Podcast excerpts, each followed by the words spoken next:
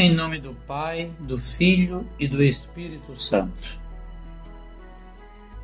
Eu sou o Padre Bianô, da paróquia de Nossa Senhora da Apresentação, em Natal. Neste dia 24 de abril, sábado, celebrando o dia de São Fidélis, convido você a tomar o Evangelho de João, capítulo 6, versículo do 60 ao 69. Naquele tempo, muitos dos discípulos de Jesus que o escutaram disseram: Essas palavras são duras demais. Quem pode continuar ouvindo isso? Jesus sabia que seus discípulos estavam murmurando a respeito do que ele tinha dito. Por esse motivo, muitos discípulos voltaram atrás e já não andavam com Jesus. Então Jesus disse aos doze: Será que vocês também não querem ir embora? Simão Pedro respondeu-lhe: A quem iremos, Senhor? Tu tens palavras de vida eterna, e nós acreditamos e sabemos que tu és o Santo de Deus. Palavra da salvação. Meus irmãos, minhas irmãs,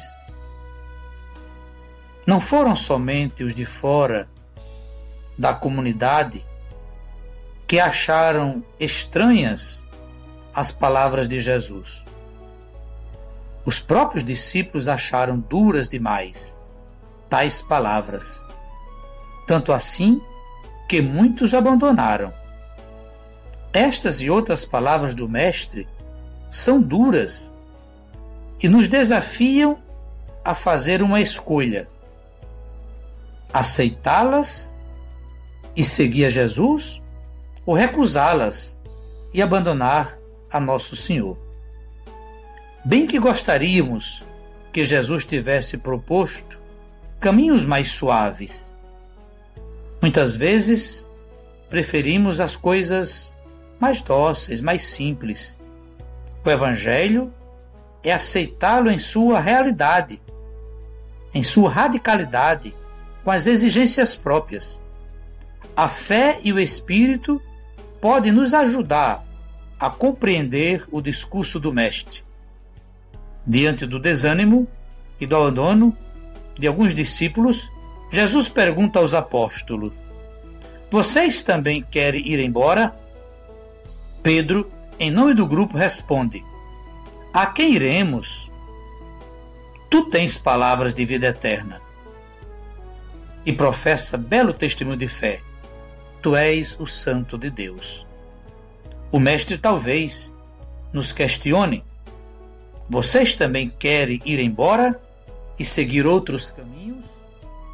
Que possamos, como Pedro, ouvindo esta palavra do Senhor, em nosso coração dizer: A quem iremos, Senhor?